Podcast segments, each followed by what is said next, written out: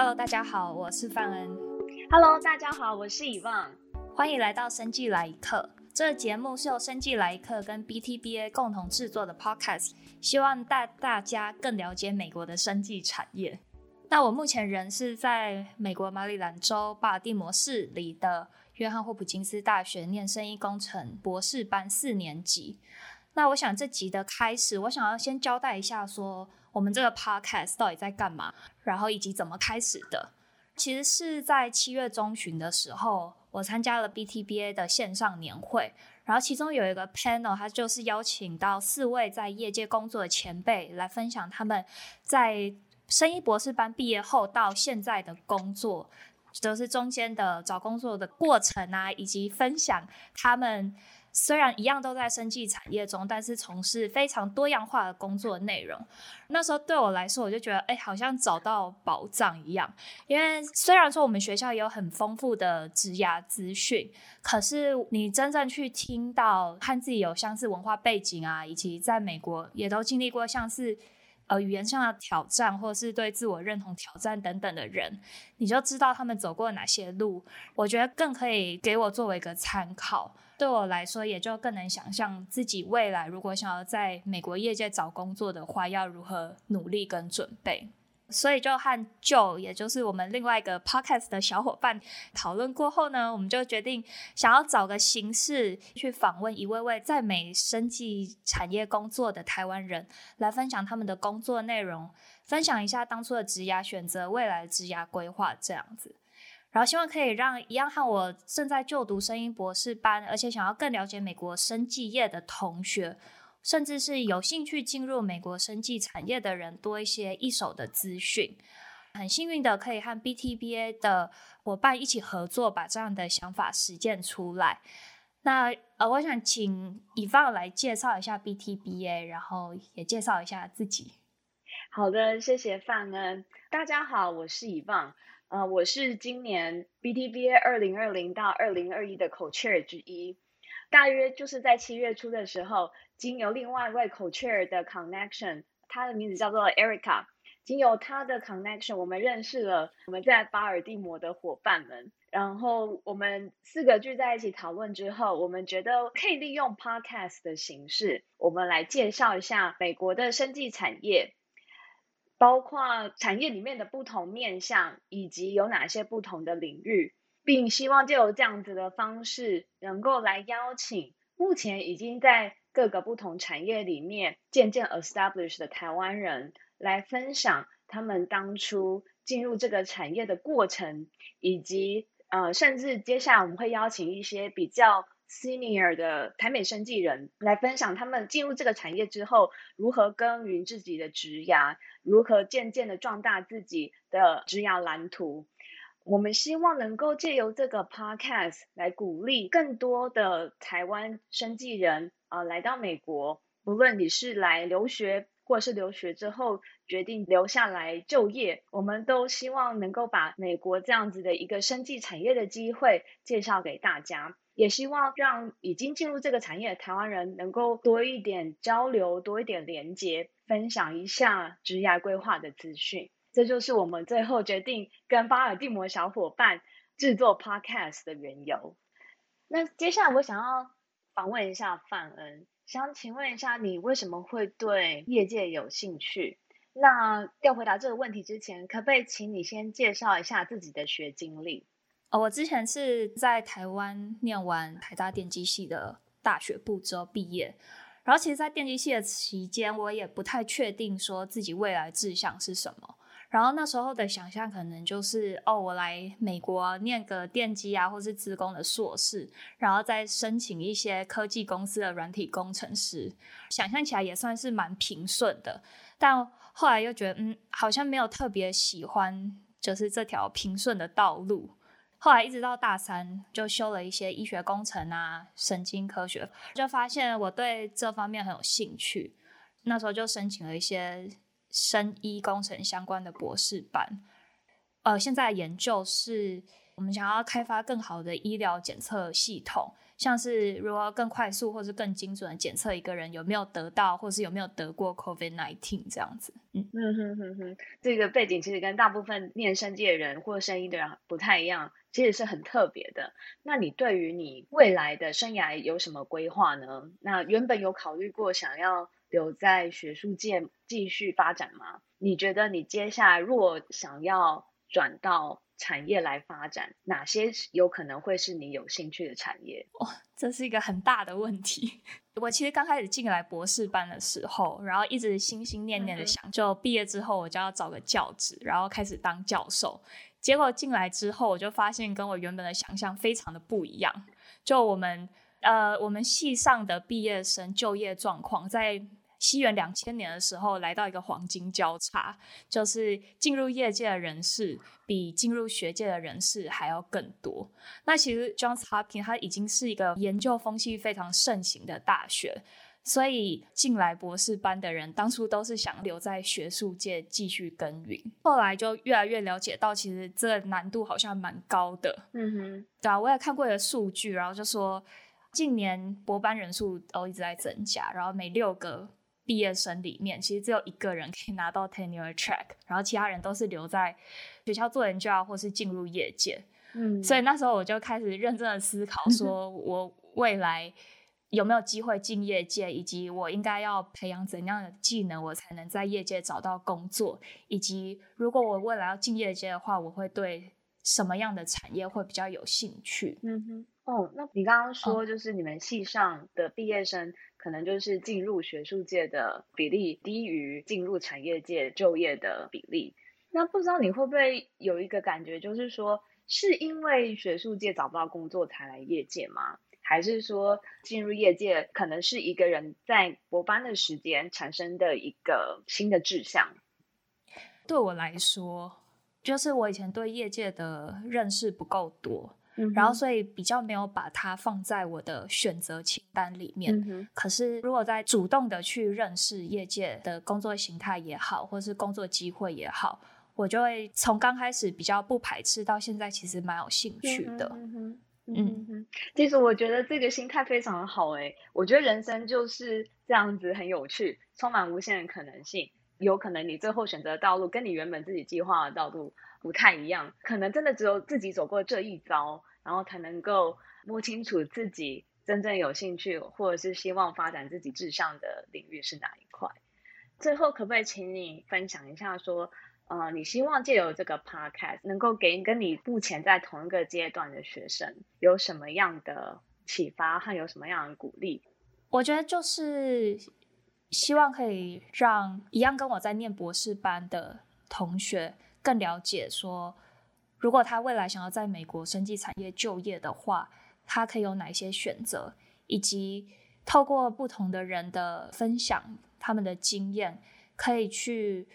对前往业界的这条道路有更明确的方向，然后跟知道要怎么去执行。然后也透过这些前辈们的分享，他也许可以给我们一些建议，建议我们说我们在博士班的期间，我们可以多去。累积哪一些经验啊，或者是铺路自己在哪一些机会当中，可以让自己在未来要去找工作的时候更有竞争力。嗯哼，嗯，我觉得保持竞争力是一件很重要的事情。不论你在人生的哪一个 stage，随时随地让自己有独特性和不可取代的地方，其实都是让自己可以随时随地有保持竞争力很重要的一些 foundation。哎，Yvonne，你是一开始就想要进业界吗？没有啊，嗯，其实我也可以稍微介绍一下我过去的学经历。我其实是在台湾念的就是生命科学系，然后很多人都说我这一代是很失落的生计一代，就很很失落的一个 generation。因为当时我在念高中的时候，台湾政府或甚至整个全世界吹起一股很热的生技风。所以当时很多生物系就突然转型变成生命科学系，而且因为可能这股风潮当年吹得非常的热，所以就是联考的时候分数变得非常高，好多人都把生命科学系列在他们非常前面的志愿。我也就是在那一股热潮之下，然后进入了生命科学系就读，因为当时政府画出很多的大饼，给我们这个 generation 很多的期盼。但是毕业之后呢，就面临要继续升学，还是说可以进入产业界看看。然后那时候才发现说，其实台湾的生技产业并没有及时的 catch up，所以导致我们那个 generation 毕业之后，不论是大学或者是硕班，台湾没有相对应的生技产业，让我们真的可以学以致用。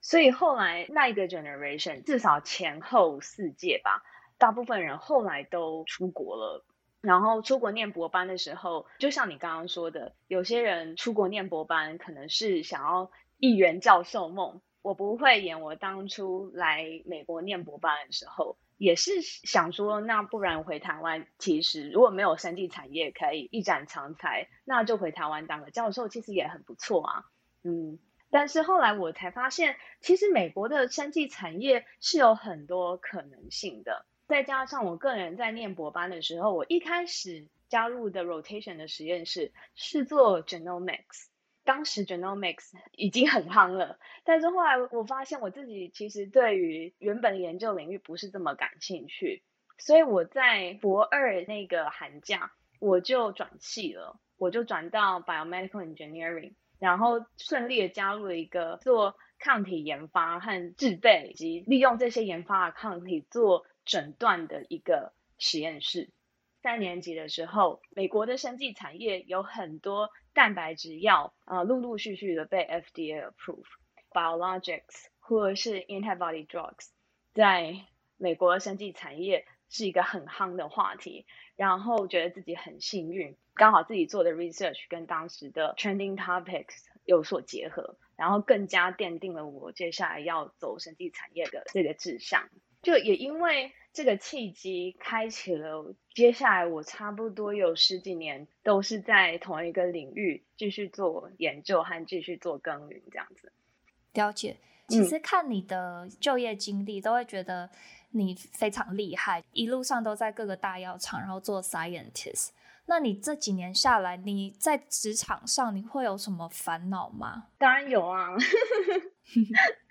因为我博士班做的 research。刚好在我毕业的时候是美国生技产业最夯的 topic，所以我相对于其他人，不论是台湾的同学，或者是甚至 跟我一起毕业的美国同学相比，我毕业之后找工作的过程顺利很多。我毕业之后就到辉瑞药厂担任博士后。哦，这边其实有一个小故事可以分享。我当时面试的 site 是在 Connecticut 一个叫做 Groton 的城市。Groton Connecticut 其实是 Pfizer 最大的 research center。呃，我面试之后就很顺利的被录取，然后我报到的那一天，在 Welcome Center 遇到我的同学，而且不是一个，是两个。也就是说，他们那一届录取的 postdoc 三个是 Cornell 毕业的。进去之后，然后我们就问了我们老板为什么，然后他们就说，因为他们其实过去收过我们学校的毕业生来当过 postdoc，然后觉得。表现都还蛮不错的，所以他们特别喜欢说我们学校毕业生到那个赛去当 postdoc。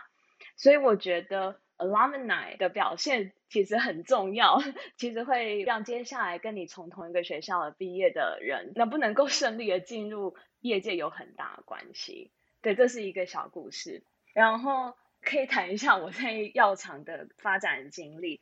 因为我换过几份不同的工作，一开始是 postdoc。后来就变成 individual contributor，然后我呃最后一份在药厂的工作是在 Merck，在 Merck 也有一路发展到 program c o l e a 的角色，这一路走来觉得还蛮有成就感的。但是其实接下来的发展就有一点受到限制，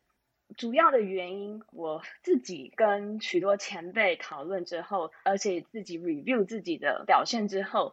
大概可以归纳出几种原因。那其中一个我觉得是很 critical 的是说，因为药厂像 Merck 或是 Takeda 或者是 Pfizer 这样子国际的大药厂，他们其实每个部门分工的工作内容非常的细，而且也非常的窄。以我自己的专业领域做举例，我是做抗体的研发与制备。抗体的研发可能一开始你要 create 一个 construct。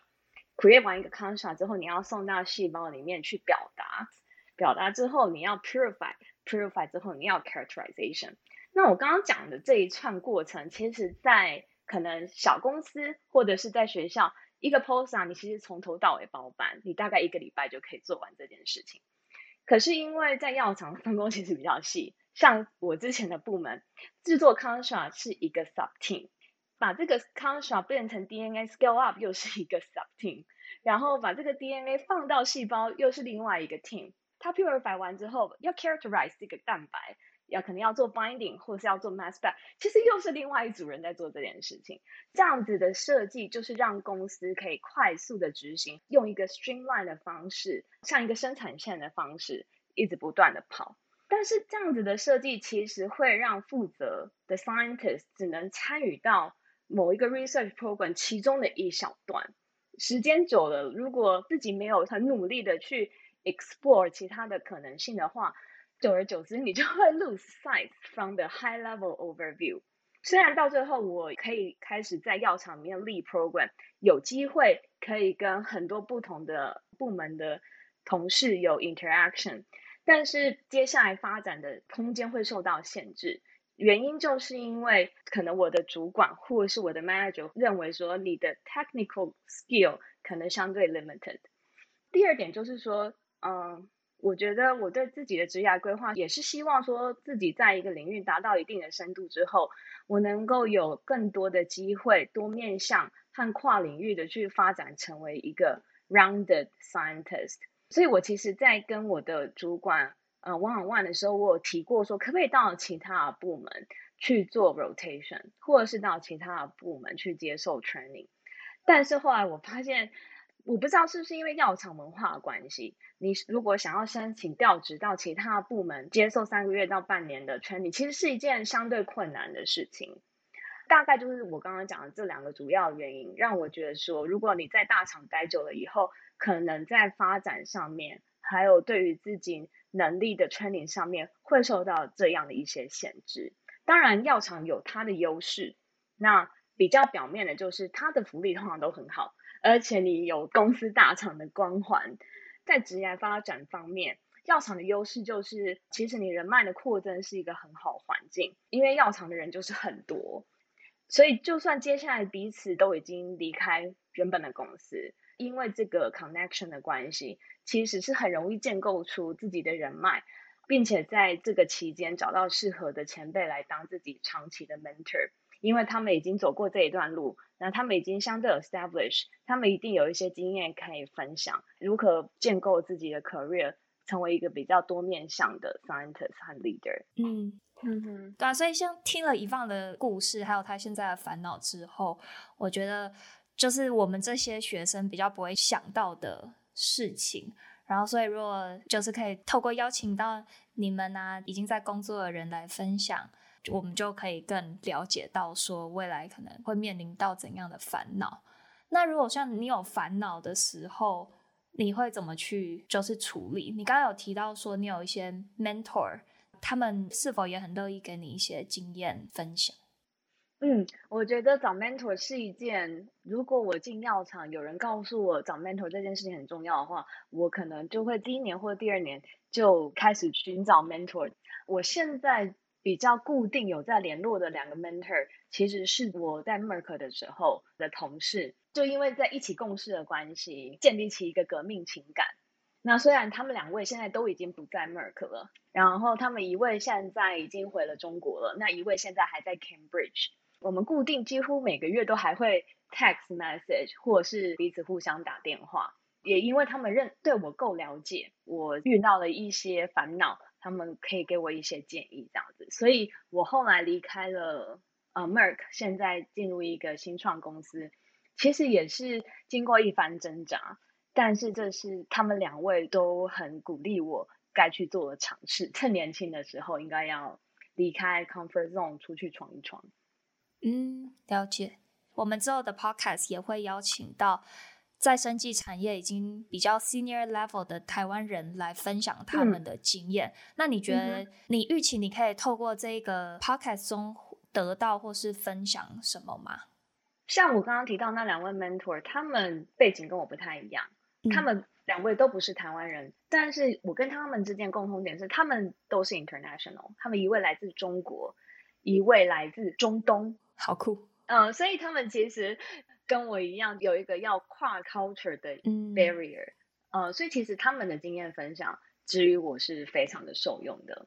然后我希望能够从这个 podcast 分享跟我还在同一个 phase 的 scientists，呃，尤其是台湾人，嗯，我觉得台湾人能够 从台湾到美国来来念书，本身就已经是一个不容易的过程。嗯，念完书之后。然后留在美国当地就业，这又是另外一个挑战。对，我希望能够让更多跟我在同一个 phase 的台湾人，透过这个 podcast 来思考更多不同的可能性。嗯，蛮好的。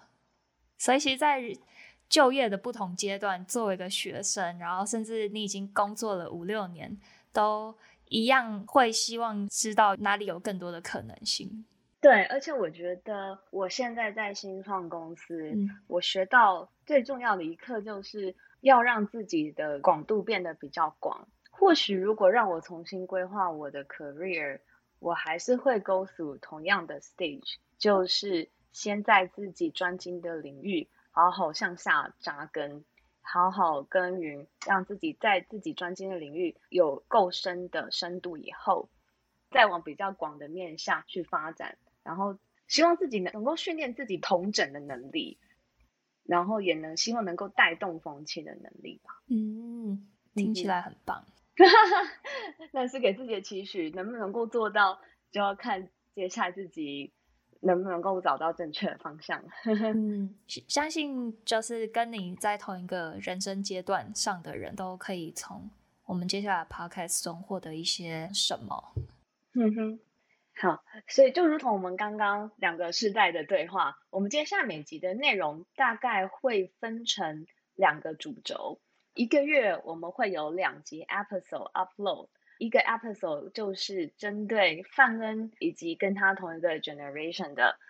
族群，像是学生或是 postdoc，他们正面临学职涯上面的选择，要留在学术界还是要进入业界？进入业界有哪些选择？会由范恩来当主持人来访问，大概在我这个 generation 的 scientists 台湾人，他们目前的职涯的心得。那另外一个 episode，我们希望能够邀请到在这个产业界已经更有经验的一些 senior level 的台美生技人，请他们来分享他们如何在这个领域更深的耕耘，变得更有领导能力，变得更有影响力。那我们的 episode 呢，会发布在各大 podcast 收听的平台，同时也会在 BTBA 的网页、BTBA 的 Facebook 做宣传，请大家记得 follow 我们哦。还有我们下节内容将会是由范恩来做访问，主要内容是以 entry level 为主，那希望大家准时收听哦。如果大家有特别想要听的工作职位的职涯分享，或是有推荐任何可以让我们访问的人，都欢迎联络我们。如果大家有特别的 topic 或是特别的领域想要做深度的了解，欢迎把你们的意见透过 BTBA 脸书的平台直接传 message 给小编，我们都会收得到哦。好，那我们今天的节目就到这边为止，谢谢大家的收听，我们下个月准时见喽，拜拜，拜拜。